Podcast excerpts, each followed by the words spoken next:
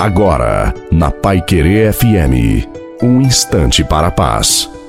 Boa noite a você, boa noite também a sua família. Coloque a água para ser abençoada no final. Deus, independente da situação que você esteja vivendo, deseja a sua oração, a sua fé e a sua confiança, a sua perseverança e a sua esperança. Deus está pedindo a você paciência e não o desespero. Tudo está nas mãos de Deus. Deixa Deus agir. Ele está no comando de todas as coisas. Saiba esperar em Deus. Seja firme na fé e não desista. Continue amando a Deus sobre todas as coisas. Deus está no comando e Ele sabe todas as coisas. Faça a sua parte, persevere e seja fiel na oração.